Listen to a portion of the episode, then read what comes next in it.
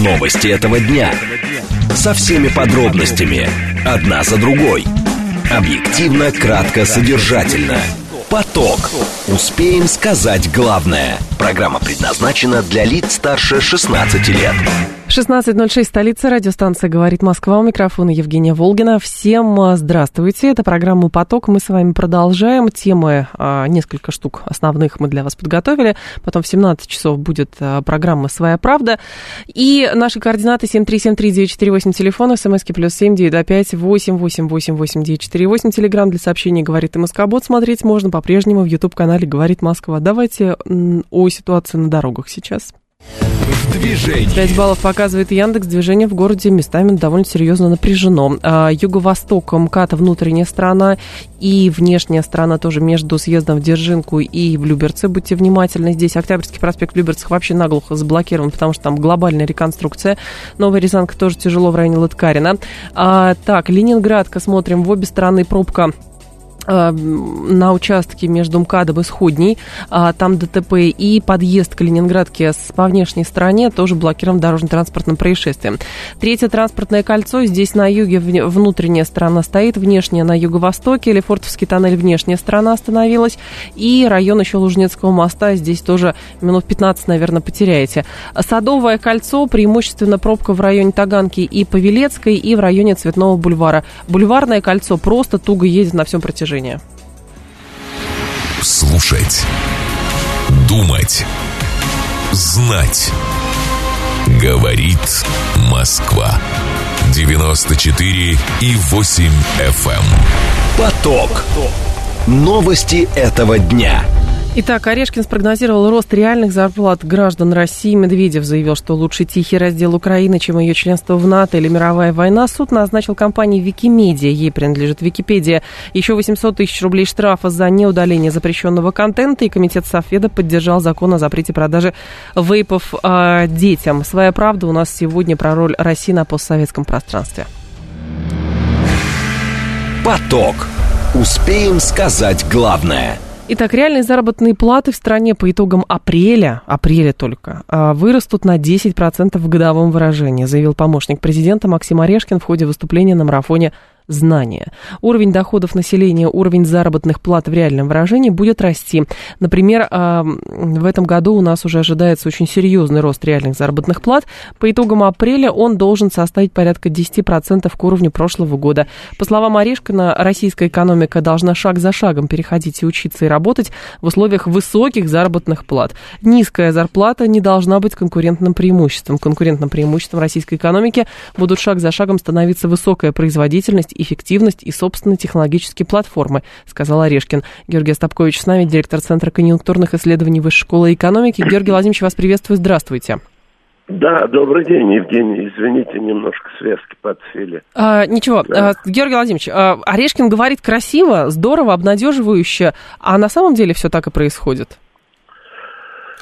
Вы знаете, вы, я начало программы не... не Про реальный рост зарплат на 10% по, э, в годовом выражении по итогам апреля.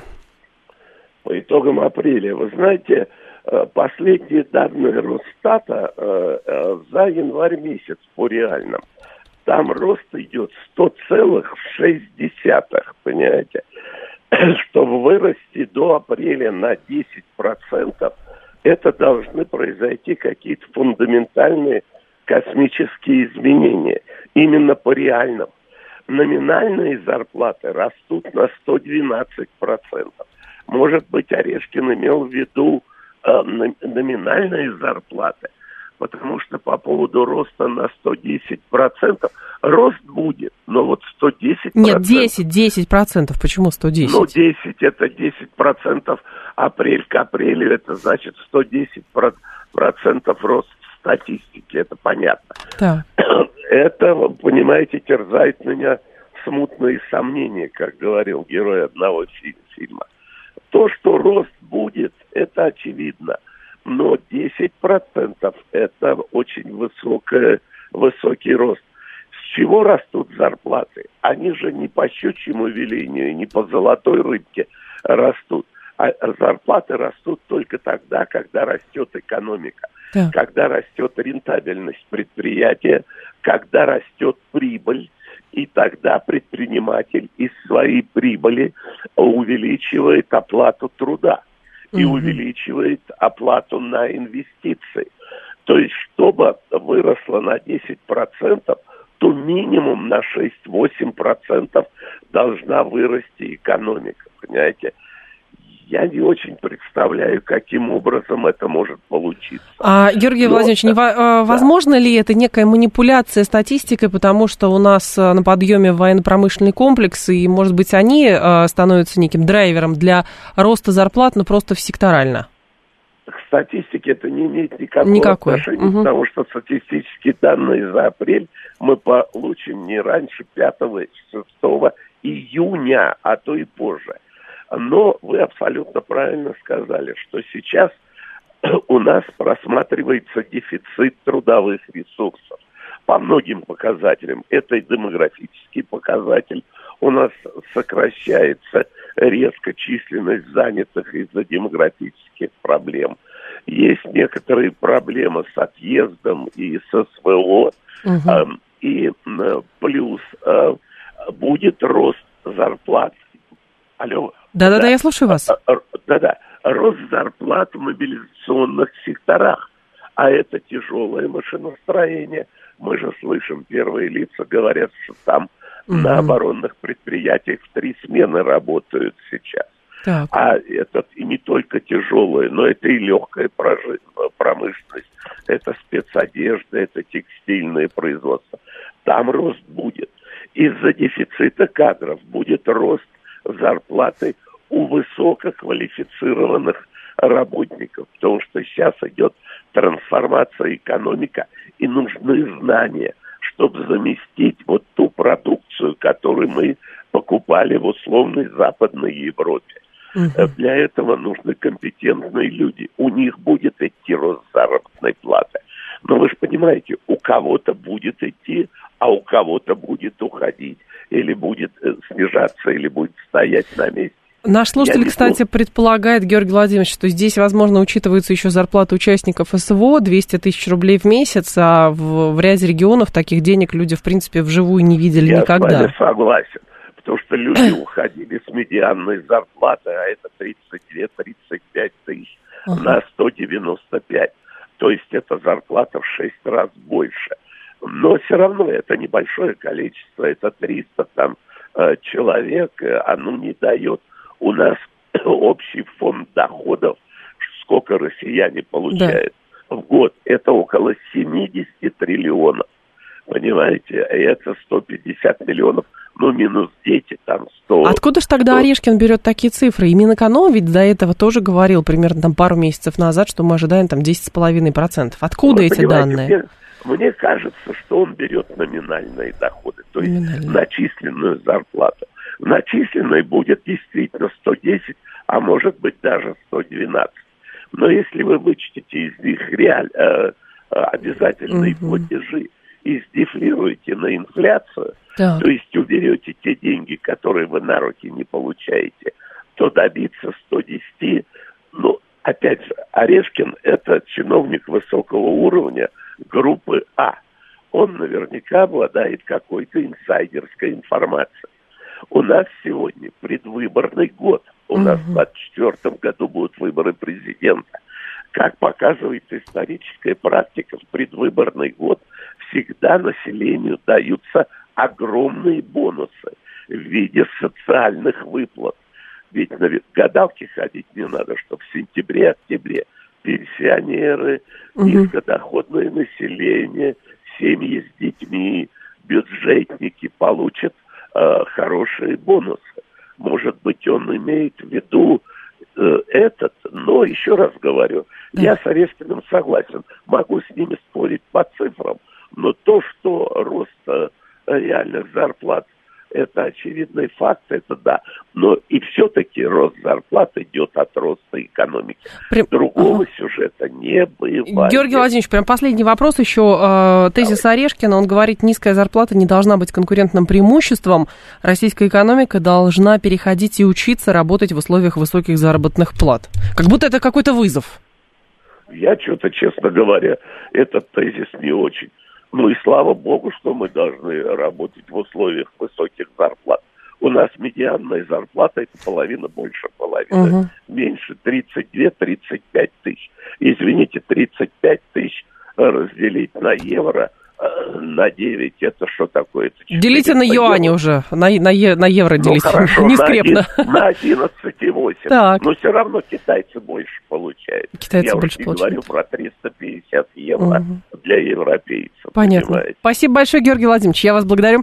Георгий Остапкович был с нами, директор Центра конъюнктурных исследований Высшей школы экономики. Говорит, что возможно, статистически а, цифры похожи на реальные, но по факту а, несколько все иначе, потому что чтобы, эко... Э, чтобы зарплаты росли ровно так, а, как говорит реальная зарплата, как говорит э, Орешкин, то по факту экономика должна расти. А у нас рост экономики сейчас не совсем большой.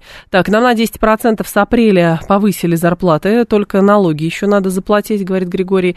Еще кто-то из слушателей говорит, да, учитываются зарплаты участников СВО. Алексей, опять же, в а, вопрос, э, что Орешкин говорил про всю страну в целом.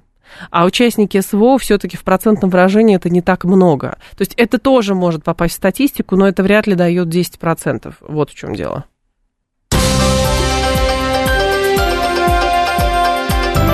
Внимание! Говорит Москва. 94 и 8 FM. Поток. Успеем сказать главное.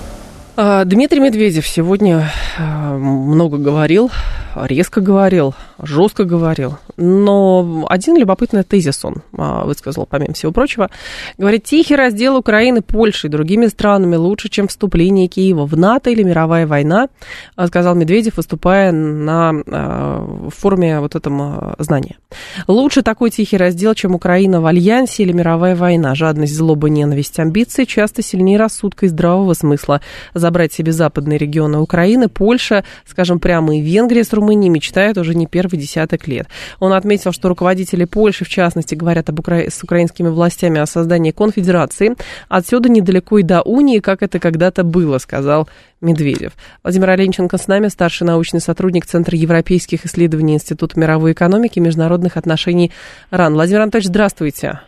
Э, добрый день, Евгения. Скажите, пожалуйста, а вот важно понимать, в самой Венгрии, в Польше, в Румынии а, действительно всерьез говорят о неком разделе Украины и рассматривают это в качестве сценария? Официальных документов не очень много, но, э, скажем, неофициально достаточно, э, достаточно свидетельств. Но если вот брать Польшу, там, э, скажем, вот эти районы, на которые претендует Польша, они называются восточные границы Польши.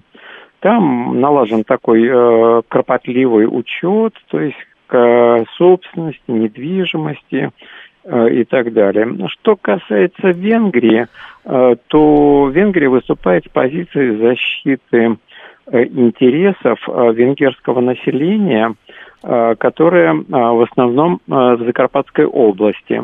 Там оно большинство, и, соответственно, Венгрия с этой точки зрения вполне готова к тому, чтобы, ну, скажем, инкорпорировать или аккумулировать эту область. Примерно такая же история и с э, Румынией. Угу. То есть речь идет о, о э, тех областях, которые сейчас входят в состав Одесской области. Но здесь вот, просто поэтому... интересно, Владимир Анатольевич, что э, западные страны обвиняют Российскую Федерацию в том, что она забирает территории, но по факту, по факту сценарий выглядит примерно точно так же. Вопрос, конечно, там введение боевых действий, условно. Ну да, я согласен. Здесь, в принципе, э, как бы, если так выразиться, то, э, ну, скажем, все три страны, которые мы с вами э, говорили, они, конечно, стремятся это сделать, так скажем, ну, если можно выразиться, ненавязчиво, то есть без применения оружия. Но больше всего, конечно, прогрессирует в этом а, Польша, которая подписывала разные соглашения, вплоть до того, что там на территории а, Украины могут находиться, скажем, представители польских специальных служб и так далее и тому подобное. Я бы здесь, знаете, на что обратил внимание? Конечно, э, на нашу позицию. То есть нам э, э, как бы соглашаться с этим или не соглашаться. Дело в том, что вот аппетиты Польши, они ведь вытекают не с сегодняшнего дня. Угу. Дело в том, что если мы посмотрим в историю, то э, э в 1945 году, 16 августа, между СССР и Польшей был подписан договор о государственной границе, и ей передавалось 17 районов Белостокской области БССР. А в 1946 году им еще передали еще ряд территорий из э, э, состава Белоруссии. Поэтому я к чему веду разговор? Если сейчас ставить вопрос о том, что, э, скажем, Польша претендует или хотела бы э, присоединить к себе украинские территории, то возникает вопрос, а почему мы должны этому уступать? Давай-ка пусть Польша нам вернет то, что она получила в 45-м и в 46-м году. Угу. То есть я бы так поставил вопрос. Второе. Если Польша, э, э, как говорит, присоединяет эти территории, то, соответственно, э, расширяется зона соприкосновения с НАТО кого? Союзного государства. Союзное государство Россия угу. и Белоруссия. Ведь недавно э, руководители обоих э, государств, входящих в союзное государство, э, приняли решение о формировании совместной концепции безопасности. Так. Поэтому я думаю, что вполне надо стать. Я бы еще поставил вопрос по-другому. Как? Дело в том, что если рассматривать позиции э, союзного государства, то э, польская территория, она э, втискивается между Белоруссией и Калининградской областью. Угу. Это обе части союзного государства. Этот район называется Сувалки. Он не очень большой, но сам по себе он интересен, потому что Э, в э, теории или в стратегиях НАТО он рассматривается как очень важный плацдарм. О нем часто высказывается Милли, это начальник, э, начальник комитета штабов США, любят на эту тему говорить немцы. Поэтому я бы, если бы вот спрашивали меня, я сказал бы по если вы ставите вопрос о присоединении территории Западной Украины, то давайте искать, где мы можем обеспечить без, э, безопасность российского государства. Владимир Анатольевич, то есть, то есть я, правильно, а... я правильно понимаю, что здесь речь идет, вот даже отталкиваясь от ваших тезисов, от планов, от тезисов Медведева, что по факту для России гораздо безопаснее соприкосновение с другими странами НАТО, но европейскими, или с теми странами, куда частично войдю, войдут территории Украины, нежели с Украиной как членом НАТО, как как таковой? Ну, безусловно, тут речь, если я правильно понимаю, речь идет о том, что э, э если эти э, территории, э, скажем, мы гипотетически говорим сейчас, станут частью Польши, э, э, Венгрии и Румынии, то, безусловно, они окажутся в пространстве НАТО. Ну, я вот у меня какая-то такая навязчивая мысль появилась, mm-hmm. то есть а в отношении вот этот э, э, кусочек территории между Белоруссией и Калининградской областью, он называется Сувалки. Вот. Я бы э, ставил вопрос о том, что мы тогда, если поляки допустят себе и там венгры эти э, присоединят, то мы присоединяем себе вот этот кусочек. То есть тогда вопрос шел бы о каком-то размене. А если мы говорим как сейчас, то есть угу. они просто заберут, то это будет уступка. Поэтому здесь я думаю, что вопрос не столь простой, и, видимо, и поляки это понимают, и венгры это понимают, и румыны понимают, и мы не относимся к категории тех стран, которые готовы что-то раздавать за даром.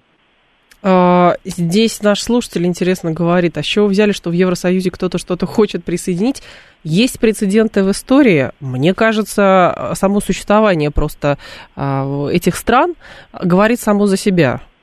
Одни ну, страны входили знаете... в другое и прочее. Просто не в формате Евросоюза это было, но это было до Первой мировой войны, это было да, после Второй да, мировой да, да, войны. Да, вы правильно говорите. Э, надо, э, я с вами полностью согласен, потому что взять ту же самую Польшу, то есть, э, а Гдыня, Гданьш, Щецин – это же немецкая территория под названием mm Данцевский коридор.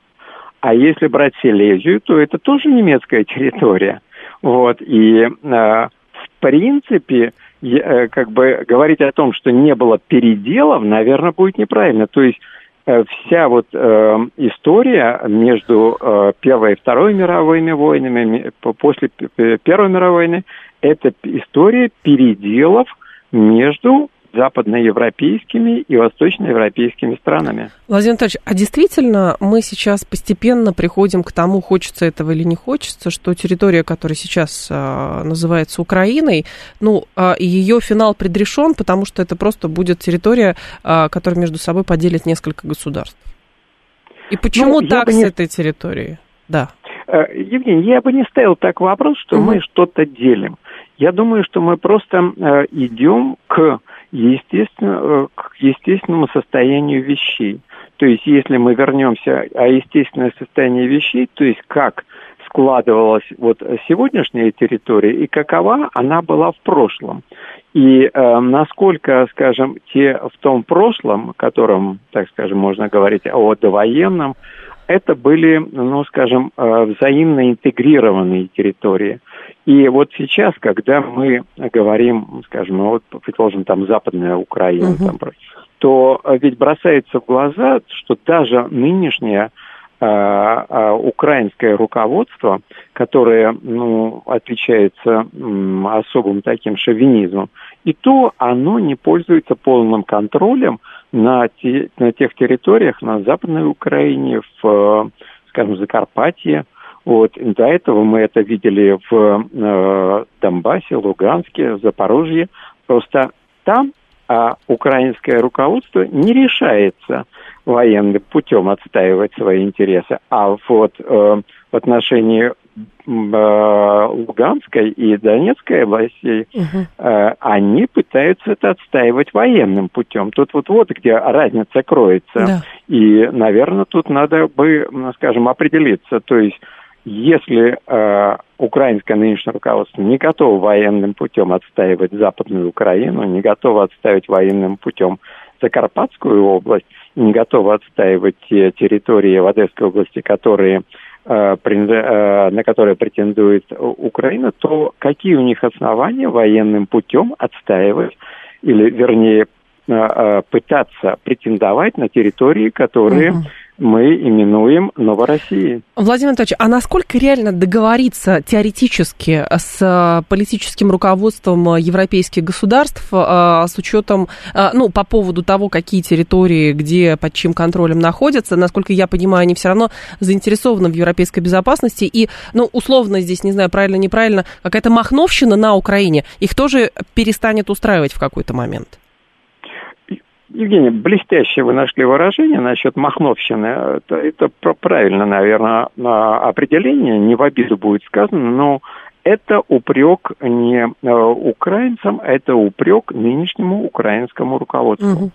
Угу. Вопрос о том, чтобы договориться, да, мы ведь давно говорим, что э, решен, решены могут быть все вопросы только путем политического диалога. И вот э, как бы уклонение от этого политического диалога, непоследовательность, то есть она, конечно, заводит в тупик. И э, в тупик прежде всего нынешнее украинское руководство. Вот я вам а, одну, одну как бы из ниш этого тупика сказал, то есть за Закарпатье они воевать не собираются, а за Донецкую область собираются Понятно. воевать. А Спасибо. в чем разница? Спасибо большое, Владимир Анатольевич. Я вас благодарю. У нас просто уже информационный выпуск. Владимир Оленченко был с нами, старший научный сотрудник Центра европейских исследований Института мировой экономики и международных отношений РАН. Сейчас будет информационный выпуск. Ваше сообщение я вижу. Давайте после новостей я зачитаю. Новости этого дня. Со всеми подробностями. Одна за другой. Объективно, кратко, содержательно. Поток. Успеем сказать главное.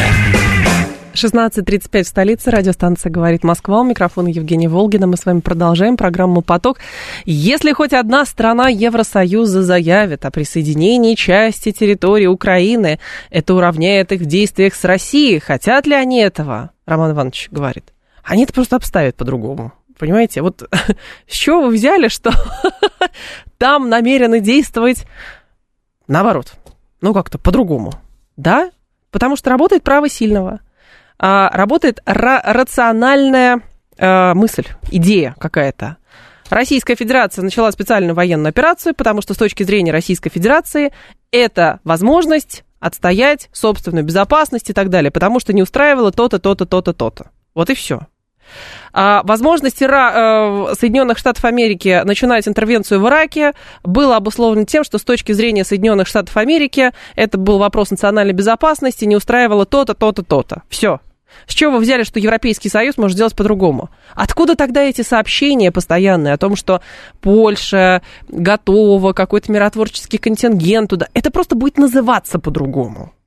Направить контингент туда и так далее рано или поздно все равно, все равно встанет вопрос о том, кто с кем будет о чем договариваться. Если сейчас вы этого не видите, это не значит, что этого нет. Вот и все. А, вы так и не поняли цель Запада. Им не нужна Украина, им нужно истощить Россию, говорит Рафаэль. Да понятно. Понятно, что нужно истощить Россию, но, слава богу, не очень хорошо получается у них это. Но с чего вы взяли, что эта цель первостепенная, а вот других целей тоже нету? Почему? А, почему вы э, говорите про Первую и Вторую мировые войны и про то, что происходило в Европе, как, э, какое государство куда входило, какие территории кому отходили? Э, вы бы еще древность вспомнили, а нужно про новый век говорить. А это было сто лет назад. Послушайте, это было совсем недавно.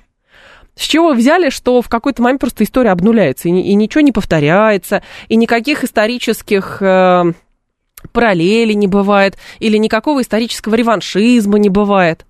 Ну, понимаете, вот афроамериканцы восстали в э, Соединенных Штатах Америки. Вот. А что они восстали? Потому что их угнетали. Вот, ну, их, ну, их же давно не угнетают. Ну, вот потому что их тогда угнетали. Понимаете, поэтому они восстали. Ну, вот примерно то же самое. А, поэтому не нужно списывать а, со счетов а, влияние исторических процессов на современность. Не нужно. Вот. А, просто учебники истории не очень интересно были написаны, поэтому сказывалось, что все это, а, понимаете, как ощущение, что там Первая мировая или Вторая мировая война, это где-то вот между Ярополком и динозаврами. Точнее, между динозаврами и Ярополком. На самом деле это было совсем недавно. И влияние тех событий мы до сих пор ощущаем на себе. Вот и все. Так, э, еще так и будет, только Румынии ничего не достанется, говорит Александр Ленни. Посмотрим. Понимаете, наша, наша задача вот так случилось, что мы с вами живем в учебнике истории. Нравится нам это, не нравится, нравится, не нравится, что вас об этом руководство страны спросило и так далее. Задача наблюдать и задача понимать, что происходит. Вот и все. Европейцев тоже не спрашивали об этом, но вот э, политическое руководство принимает такое решение, там, санкции против России вводить, а, заводы, ВПК а, снова загружать, а, что там еще, нефтью перестать торговать, ну что-то такое. Народ наверняка не спросили, но вот с точки зрения как бы политической мысли это для них выглядит вполне логичным. Поэтому в чем проблема, я даже не понимаю. Еще, чтобы вы жили в интересные времена, мир меняется, говорит. Конечно, ровно об этом и речь. Что еще? У них даже бомбы мирными бывают. О чем речь говорит? Гуманитарные бомбардировки Югославии, да-да-да, это мы помним. Еще делим Украину, как бы у нас 91 год не случился, говорит Бэтбой. А какие предпосылки к тому, чтобы сейчас в России 91 год случился? Ну, не понимаю честно. И делим Украину. Так или иначе, все равно на Украине сейчас боевые действия ведутся. Украина граничит с несколькими государствами. Часть территории Украина потеряла. Вот. Поэтому логично совершенно, что рассуждают о том, какие территории Украина еще может потерять. И кому отойдут эти территории. Вот и все. Слушать. Думать. Знать. Говорит Москва. 94 и 8 FM. Поток. Новости этого дня. Суд назначил Викимедии еще 800 тысяч рублей штрафа за неудаление запрещенного контента. 422 участок мирового суда Таганского района назначил очередной административный штраф за отказ удалить запрещенную информацию из Википедии. А, так, часть вторая, статья 13.41 КОАПа. А, согласно оглашенным в суде материалам, в этот раз протокол на компанию был составлен за неудаление запрещенной информации, оправдывающей деятельность экстремистской а, организации, запрещенной запрещенной а, в России таблиги джумат. Это уже шестой штраф Викимедиа в текущем году за отказ удалить запрещенный контент. Сумма штрафа в настоящий момент превышает 6 миллионов рублей. До Гугла, которого штрафуют в России, еще слишком далеко, но в контексте того, что у нас э, разные горячие и не очень горячие головы говорят, а давайте запретим Википедию и будет нам житься сразу лучше, возникает вопрос, накопительный тут эффект будет или нет. Герман Клименко с нами, э, председатель Совета фонда развития цифровой экономики. Герман Сергеевич, здравствуйте. Герман Сергеевич, алло, слышите нас? Да, да, да. Конечно. Да, прекрасно. Скажите, пожалуйста, а на что, как э, эти штрафы воспринимаются самой компанией? То есть может ли статься так, что Википедия скажет, а мы тогда сами заблокируем себя на территории России и никаких штрафов платить не будем? Ну, сами они не блокируются, это для них э, против их политики, то есть они за распространение знаний в том виде, как они это трактуют. А вот э, выполнением наших решений судов для них, в общем-то, в меру неприемлемо, насколько я понимаю. Они э, утверждают, что модерация, которую они обеспечивают, качественная, и на этом, собственно говоря, все. А, на, по правде мы с вами знаем, есть прецеденты, а, так как Википедия находится в юрисдикции Соединенных Штатов Америки, соответственно, были суды там, где они выполняли решения судов, угу. но для них мы не являемся просто объектом права. Поэтому решения судов, которые у нас принимаются, примерно они реагируют так же, как Google и все остальные компании. Ну, в интернете, Герман Сергеевич, а, много всякого нехорошего. Но при этом да, много еще хорошего. Но когда акцент делается на определенной компании, возникает сразу же вопрос, а не политически мотивированное ли это а, решение? И что хотят добиться? Ну, знаете, вообще вопрос трактовок. Дело в том, что Википедия, конечно, один из самых спорных а, инструментов. Там есть контент, который не вызывает никакого споров, например, дважды два четыре. А, то есть все, что касается математики, физики, химии. Угу. Мы с вами ни разу не слышали ни одного спора по этому поводу. Да. Но культура, э, культура вообще э, публикации, например, все, что касается истории, да, то есть и культура разделения контента, да, то есть в Америке, например, благополучно верят, что они выиграли Великую Отечественную войну. Вторую а, мировую. так как мы ага. не, ну, Вторую мировую. Но так как мы не пересекаемся с ними в информационном поле, ну и бог с ними, пусть думают все, что хотят. Википедия не может выдерживать версию, ну, допустим, истории Великой Отечественной войны одну для нас, одну для Америки. И поэтому э, возникают разночтения критические, да, потому что это уже идеология государства, и тут политика вмешивается. И все страсти кипят по этой теме. Ну и вот я сталкивался сам, когда был советником, как раз когда Роскомнадзор требовал от Википедии закрыть технологии приготовления разнообразных веществ. Угу. Вот. Причем, а, так как э, сама структура Википедии, это такой стиль называется user generation content, это когда люди сами пишут, там нет авторов, нет э, никого, там люди за звездочки работают, как ни парадоксально. Вот. И был безумный скандал. Проблема в том, что благодаря, с одной стороны, стремлению к защите, да, то есть если бы государство могло бы блокировать тот контент, который ему не нужен в одном ресурсе, а у нас вообще бы споров не было бы никогда. Да? То есть блокируют и блокируют. Ну, мало ли, есть русскоязычные, допустим, где-нибудь на Тайване, которым это там можно читать. Uh-huh. Да? у, каждого, у каждого государства своя э, законотворческая история. Но нельзя заблокировать статью, э, можно заблокировать только ресурс целиком. А пока международная практика, то есть в какой-то момент, когда наши ресурсы выбрались, выбрались наружу, э, в Фейсбуке запрещенные и все остальные международные корпорации, они как-то пришли к выводу, что ну, зачем нам соблюдать э, законы каждой страны по отдельности. То есть, э, ну вот у нас есть общее право, есть у нас общий модератор, который устанавливает. И вот из-за этого сейчас у нас идут все споры. Это же не только к Википедии история. Да. Википедия, как еще один из, ну там, я пользуюсь Википедией, наверняка все многие пользуются Википедией. Угу. Все-таки это один из самых популярных ресурсов. Э, ну, но проблема вот она такая есть, она законодательная, и непонятно, как ее решать. Блокировать вроде как жалко, и вроде периодически да. достукиваются и до секретаря нашего Владимира Владимировича Пескова, да, то есть говорят, он говорит, нет, не будем. И Шадаев говорит, вроде не собираемся. Вот, но тоже что-то надо делать, да, то есть поэтому двоякая такая история. То есть это вопрос э, все-таки возможности какого-то переговорного процесса, или действительно мы понимаем, что на фоне того, что это там большая, хорошая, э, во многих случаях энциклопедия, но так как она не наша, приходится терпеть ряд издержек. То есть э, контрагенты используют ее в качестве там политической манипуляции, например. Ну, я не уверен, что речь идет, я не уверен, что идет речь прямо вот о целенаправленной политической манипуляции. Хотя, конечно, когда Трактовки же разные. И русский язык один, но я хочу напомнить, что 300 миллионов русскоязычных пользователей в интернете. Часть их, мы, большинство живет в России, но точно так же большинство живет в Украине. У них своя версия событий. Да, угу. Поэтому, ну, наверное, да, имеет смысл говорить о политическом каком-то контексте. Точнее, даже не так. Если бы существовало разделение, так как русский язык общий, да, то, то понятно, что мы бьемся за свои версии событий, а за нашу версию мы бьемся с той стороны борется за свою, но так как нет двух площадок, то есть Википедия не предоставляет площадку угу. для там, Украины и отдельно для России, да, то есть, ну, условно говоря.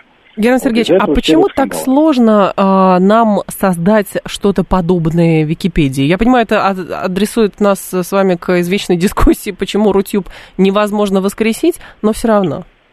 Ну, чисто технически миллионы человек и часов. Да? То есть вот угу. написанные статьи, они действительно инициативны. Если бы мы их оценили стоимости, которые реальные. Я знаком с несколькими э, Авторами. администраторами Википедии. Представляете, человек с здравым и твердой памятью написал полторы тысячи статей по историке. Вы вообще надо назначать... А он просто обычный программист, который сидит вот и пишет свободно от работы времени. Ни жены, ни детей. Он прям реально фанатик какого-то древнего Рима там, да. Uh-huh. Вот. И, понятно, ни один академик так работать не будет, причем бесплатно, да. То есть, соответственно, э, и ценность Википедии в том, что есть какой-то класс людей, которые вот, э, вот у них от этого удовольствие получается, да. Если мы попробуем э, их собрать, то просто их не хватит, раз, да, а во-вторых, а за деньги попытки сделать, они, конечно, выглядят, э, ну, это можно разориться. Сейчас попытки сделать российскую Википедию, они выглядят следующим образом. Забирается тот контент с общей Википедии, который, ну, вообще неоспорим, да, угу, то есть, ну, нейтральный. 24 мы их забираем, да. Это, кстати, большинство, кстати, Википедии, это 99%, как не обидно для вас признать, да, история. А тот контент, который вызывает споры, вычесывается и, э, выписывается, и выверяется академиками, выверяется там, на наших исторических фактах, да, вот, и уже, но вопрос пользования, знаете, общее правило следующее. Оно грустное, конечно, но пока вы не запретите одно, вы не запустите другое. Да? Угу. Вот, мы видим на примере вот, запрещенного Фейсбука, как в ВКонтакте появляется аудитория. Да? Вот сколько ВКонтакт не бился, чтобы к нему переходили пользователи, переманивать. Социальный граф, он людям не дает переходить. Понятно. Поэтому, если мы хотим сделать свою русскую Википедию, то нам придется избавляться от американской, что тоже бы не хотелось, честно говоря. Вот. Но mm тут это уже решать не нам с вами, это просто как, как технология, ну, которая существует. Понятно. Спасибо большое, Герман Сергеевич. Я вас благодарю. Герман Клименко был с нами, глава Совета Фонда развития цифровой экономики.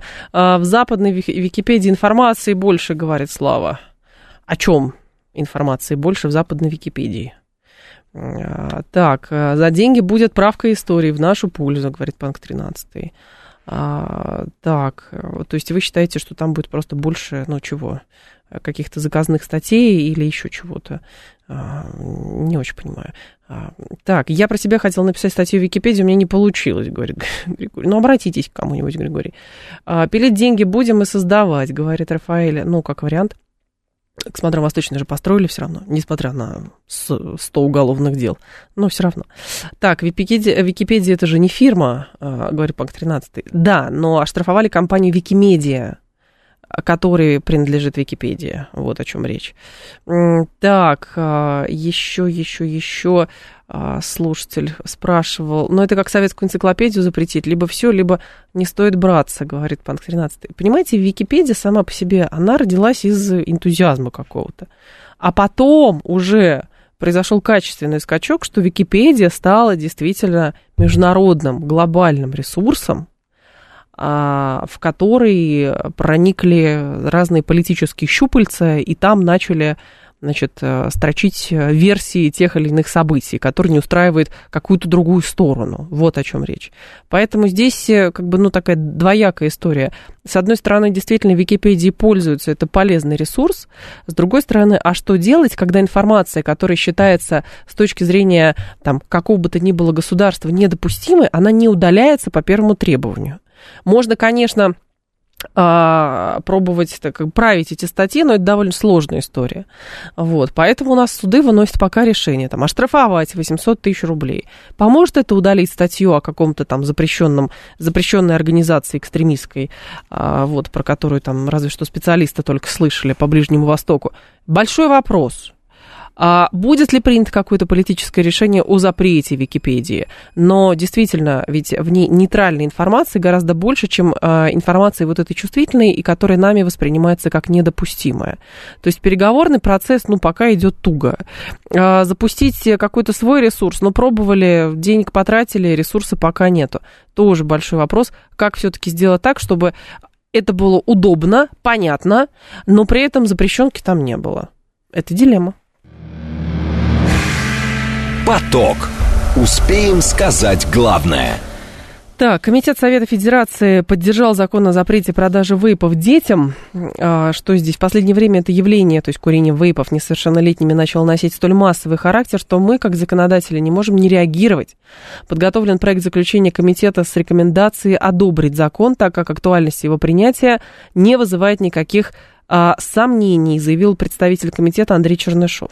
А, закон предусматривает запрет на оборот никотиносодержащей жидкости с добавлением ароматизаторов и добавок, которые усиливают никотиновую зависимость, а также вводят минимальную стоимость никотинсодержащей продукции. Устанавливается запрет на продажу вейпов на ярмарках, выставок путем развозной и торговли где разносят товар. Еще дистанционным способом нельзя, с использованием автоматов нельзя. А, Виктор Зыков с нами, член Координационного совета по борьбе против табака при Минздраве. Виктор Александрович, здравствуйте. Да, здравствуйте. Скажите, пожалуйста, а вот эффект от принятия этого закона, он просчитывается? А действительно это поможет а, как-то отвратить подростков, по крайней мере, от употребления вейпов? А, безусловно, в плане вот тех э, мер, которые наконец-то сейчас приняты, они позволят снизить э, доступность этой продукции для подростков, в том числе для тех, кто еще и не, и не потребляет, да, но подрастает, ну и для тех, кто уже, в принципе, конечно же, их использует, потому что понятно, что дистанционная продажа – это один, из, один был из каналов, да, вот продаж несовершеннолетним. Это не отслеживалось сейчас, это в принципе, поскольку запрещено полностью, это будет легче администрировать.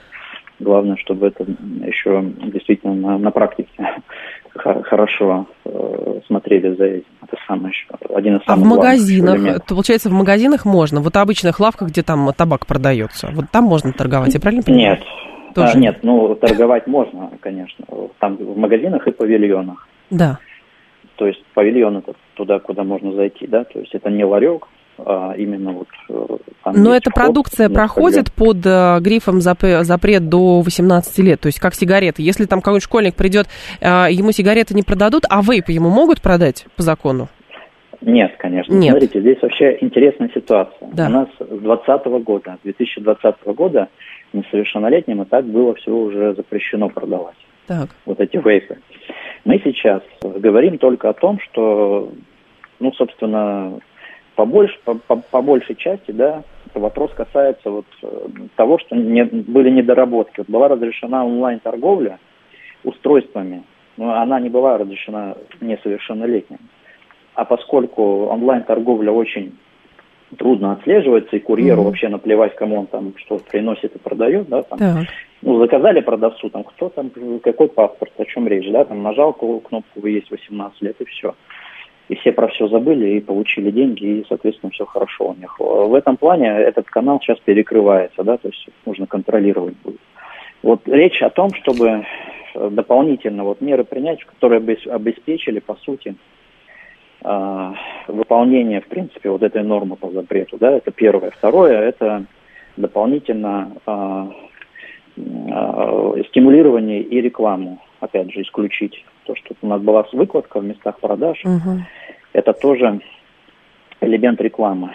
Понятно, что любой человек, который там заходит, в магазин, там это устройство Видно. самого. Да, конечно, тут все, вот, не все в магазине там иногда ничего, то, что надо, никогда не найдешь, а вот подсвечено, всегда у нас э, табак. Виктор Александрович, а если да. обязать, например, а, при продаже вейпов, сами вейпы упаковывать, э, я не знаю, обклеивать вот этими страшными картинками, там у вас будет, не знаю, там рак мозга, импотенция и прочее, прочее. Вот э, распространить эти требования от сигарет на вейпы поможет?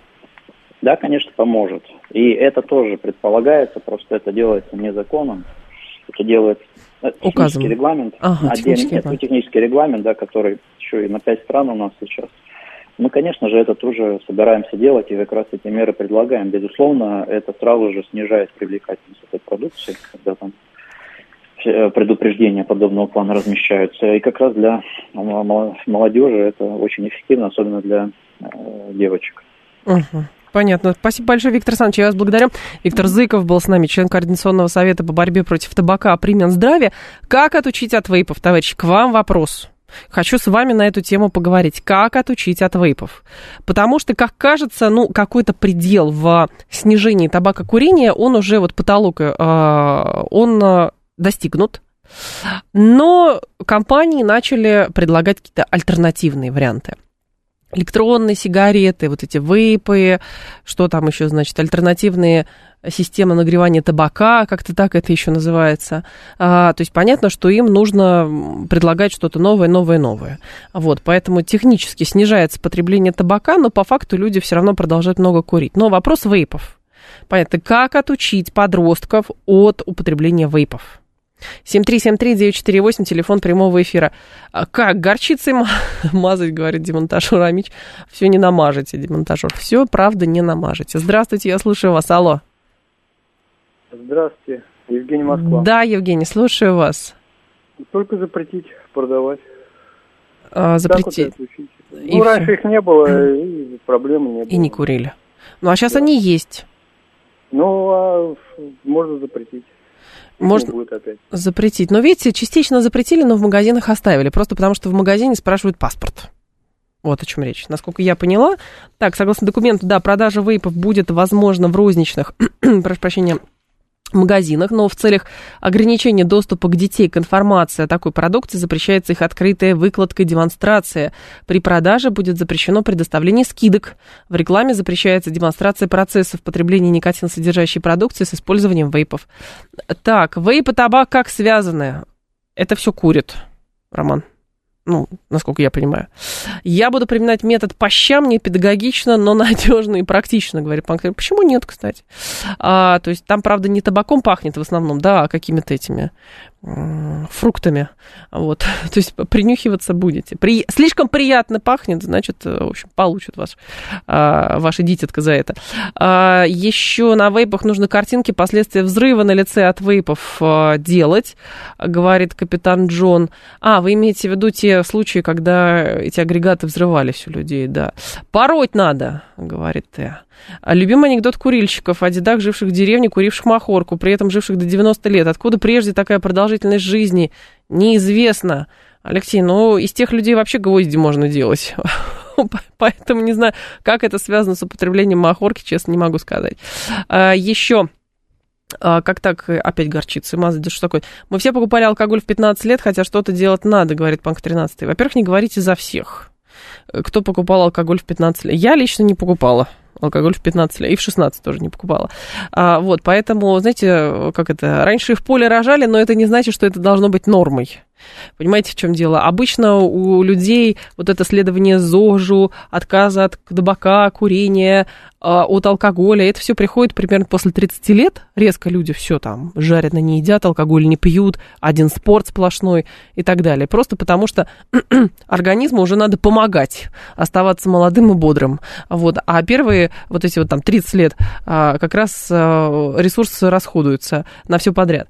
Я в 13... Так, мне очень просто. Пересдача ЕГЭ берется кровь на анализ запрещенных препаратов, не выдавать результаты до нулевого содержания, медицина заработает, детей сбережем, говорит мастер батюшки, привязать сдачу... Так они и перед ЕГЭ просто не будут курить, и все. Ну, вот. Какие здесь варианты? Здравствуйте, я слушаю вас, алло.